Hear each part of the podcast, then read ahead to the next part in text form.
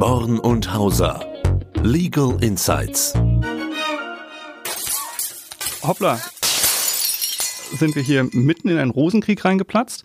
Und das in unserem Podcast. Werner, herzlich willkommen. Schön, dass du wieder dabei bist heute. Ja, freue mich auch, Marc. Schön, dass du da bist. Und heute darf ich begrüßen Corinna Stiel, unsere Partnerin, Fachanwältin für Familienrecht und Erbrecht. Hallo, ihr beiden. Grüß dich. Corinna, schön, dass du da bist.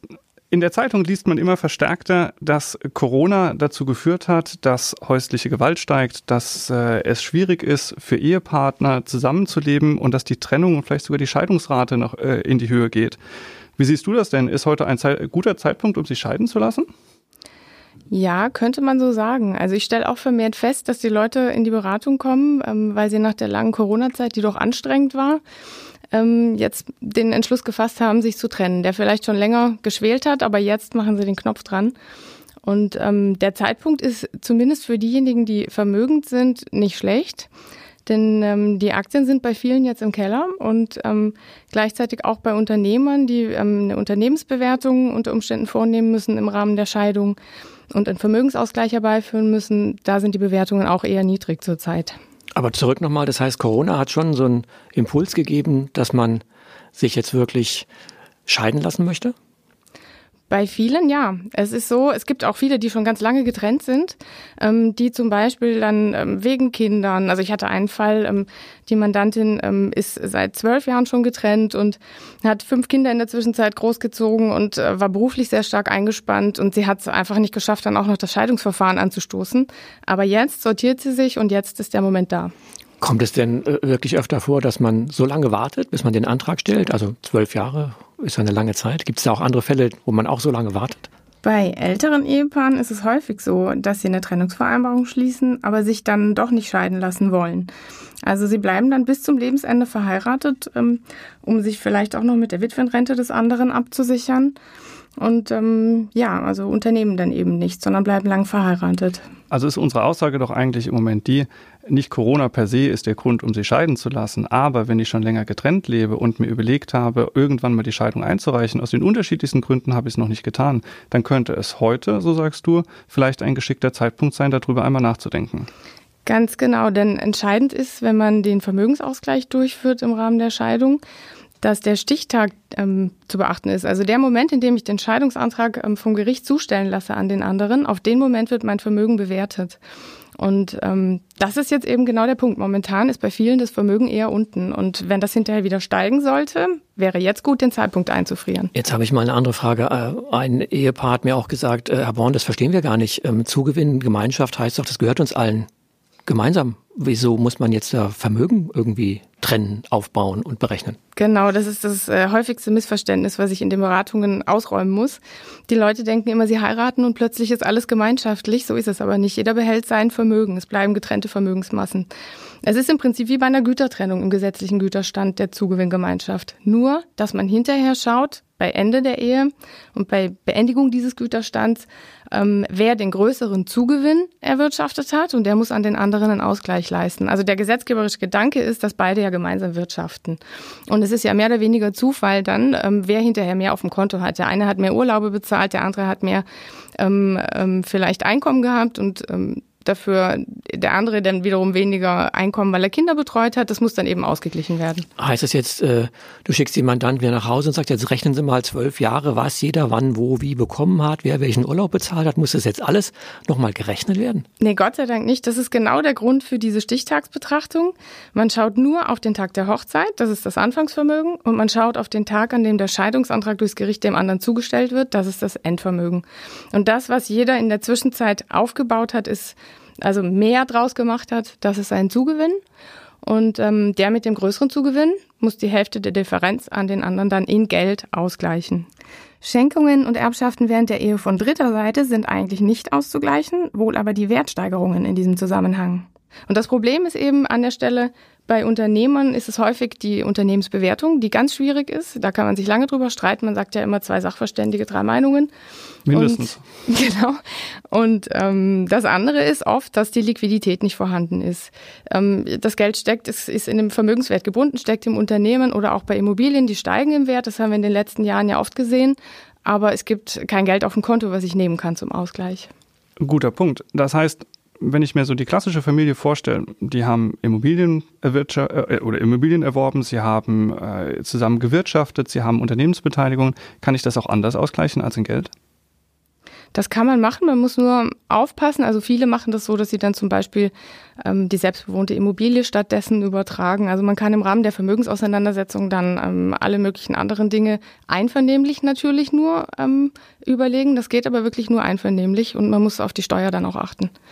Wir beraten ja viele Familienunternehmen, Unternehmerfamilien und da natürlich die entscheidende Frage. Ich habe etwas gezuckt, hast du gesagt, naja, wir müssen das Unternehmen bewerten. Jetzt wissen wir ja aus den anderen Podcasts, Vermögen ist gebunden. Ähm, jetzt sagst du, man muss es berechnen. Äh, wir kennen das aus der Erbschaftssteuer. Das vereinfachte Ertragswertverfahren ist doch auch ganz schön. Ich mache drei Jahresabschlüsse, ziehe 30 Prozent dann vom äh, gemittelten Wert ab und multipliziere mit 13,75. Ist das auch für dich dann der Wert, also dieser steuerliche Wert, wo ich sage, daraus wird dann der Zugewinn berechnet? Äh, leider nicht. Es gibt eine umfangreiche Rechtsprechung dazu, wie das zu bewerten ist. Und ähm, dazu kommt immer noch die Schwierigkeit, dass, dass zum einen der Ertragswert natürlich heranzuziehen ist. Oft ist dann aber noch die Problematik des Unternehmerlohns zu berücksichtigen und der Goodwill des Unternehmens. Und das ist alles natürlich, das sind alles äh, Kriterien, die nicht so feststehen wie in der Erbschaftssteuer. Jetzt würde ich meinen Mandanten raten, ist doch alles kein Problem, wenn sie Sorge haben, dass irgendwann von den Abkömmlingen vielleicht eine Ehe in die Brüche geht und dann kommt ähm, der Ehemann, die Ehefrau und macht den Zugewinn geltend. Wir haben noch den Gesellschaftsvertrag. Da schreiben wir jetzt rein, wir finden nur nach Buchwert ab. Wir machen eine ratierliche zehn Jahre Zahlung. Hilft das? Auch das wäre schön, aber es ist so, dass im Familienrecht ähm, leider nicht einfach der Buchwert dann heranzuziehen ist, sondern es geht um den wahren Wert, den das Unternehmen für denjenigen hat, also die Beteiligung in dem Fall für denjenigen hat. Und ähm, da sagt die Rechtsprechung, der, die Beteiligung ist ja ein Nutzungswert. Selbst ähm, wenn der Buchwert geringer sein sollte, muss man den Nutzungswert, ähm, den derjenige hat, heranziehen. Und wenn das ab, nicht absehbar ist, dass er die Nutzung irgendwann aufgibt, dann kann es bis zum vollen Wert gehen. Wow. Aber wenn wir jetzt eine Familie haben, die hat im Wesentlichen das Familienunternehmen.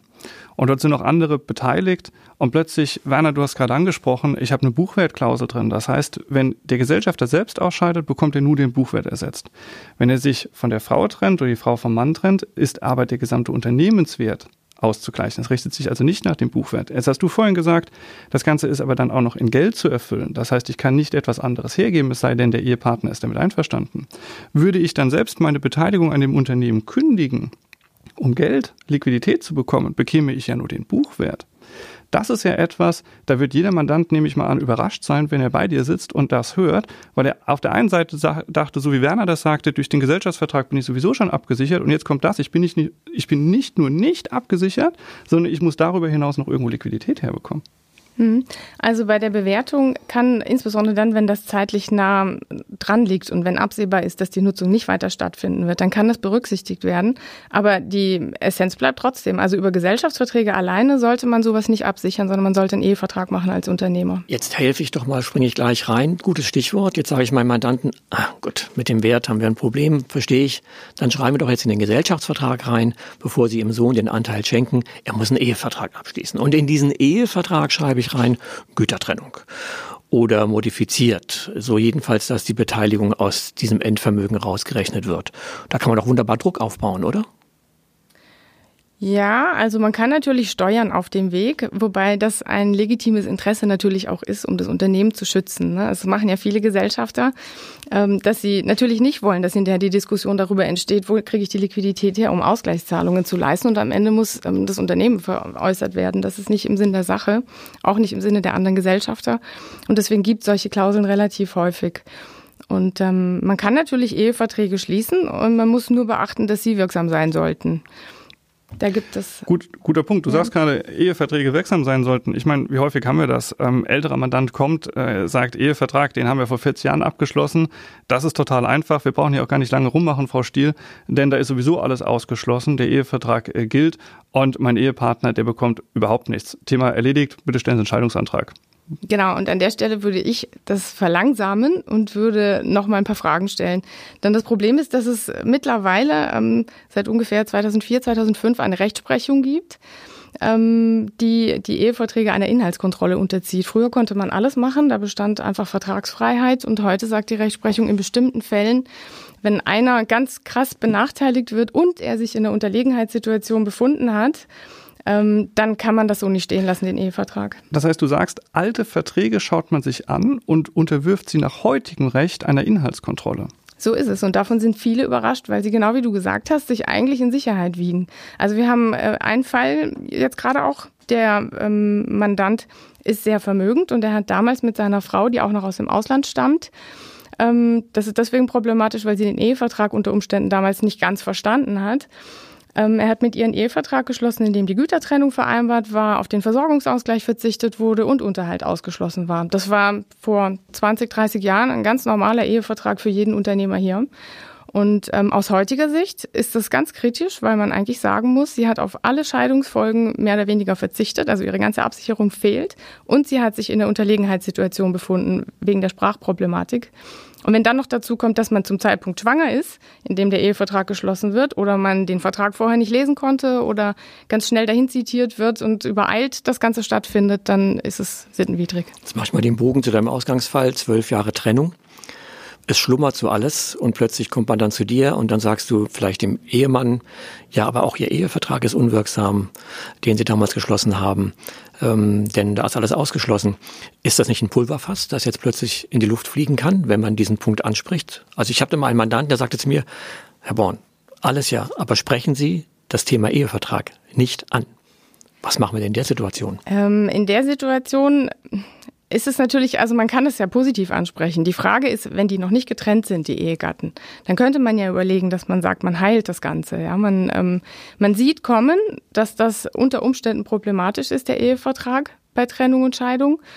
Ähm, und man kann ja in guten Zeiten vorschlagen, dass man diesen Güterstand beendet und in einen anderen Güterstand geht, zum Beispiel die Gütertrennung, und dadurch auch eine Vermögensforderung auslöst. Die Zugewinnausgleichsforderung ist das dann.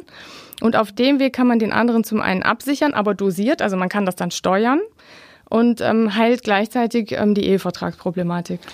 Interessanter Aspekt. Du sprichst also an, ein Wechsel zwischen den einzelnen Güterständen. Wir hatten vorhin über das Thema Zugewinngemeinschaft und Gütertrennung gesprochen. Das heißt, ich kann wechseln, natürlich, wenn beide mitmachen, kann dadurch steuerliche Freibeträge ausnutzen und kann vielleicht sogar einen Konflikt, der in der Welt ist, dann beiseite schaffen. Zwei, zwei Themen, die, glaube ich, spannend sind. Konflikt. Wir sind ja auch Mediatoren, also du und ich. Das heißt, man könnte auch da natürlich, wenn man eine Mediation annimmt, versuchen, dort zu vermitteln zwischen diesen Eheleuten. Und das Zweite ist, ähm, das nennt man, glaube ich, Güterstandsschaukel. Und ähm, ja. bevor wir das jetzt, glaube ich, näher eingehen, wie wir da schaukeln, weil das hat, glaube ich, auch steuerliche Konsequenzen, wenn ich es richtig sehe. Gut, guter Punkt. Aber Güterstandsschaukel, man hört es immer wieder und die wenigsten wissen eigentlich, was sich da hinten dran verbirgt. Da tauchen wir Corona jetzt dann tief ins Steuerrecht ein. Vielleicht macht es Sinn, Werner, dass wir uns den nächsten Podcast vornehmen und Guter dort Vorschlag. den Pavel dazu holen, Pavel Blusch, den wir das letzte Mal schon dabei hatten als Experten für Steuerrecht, der uns vielleicht dieses Thema mal genauer erklärt. Ja, wunderbar, bin ich einverstanden. Super. Dann Corinna, ganz herzlichen Dank, dass du dabei warst. Werner, es hat wie immer Spaß gemacht. Ja, vielen Danke Dank, Corinna. Vielen Dank, Marc. Born und Hauser. Legal Insights.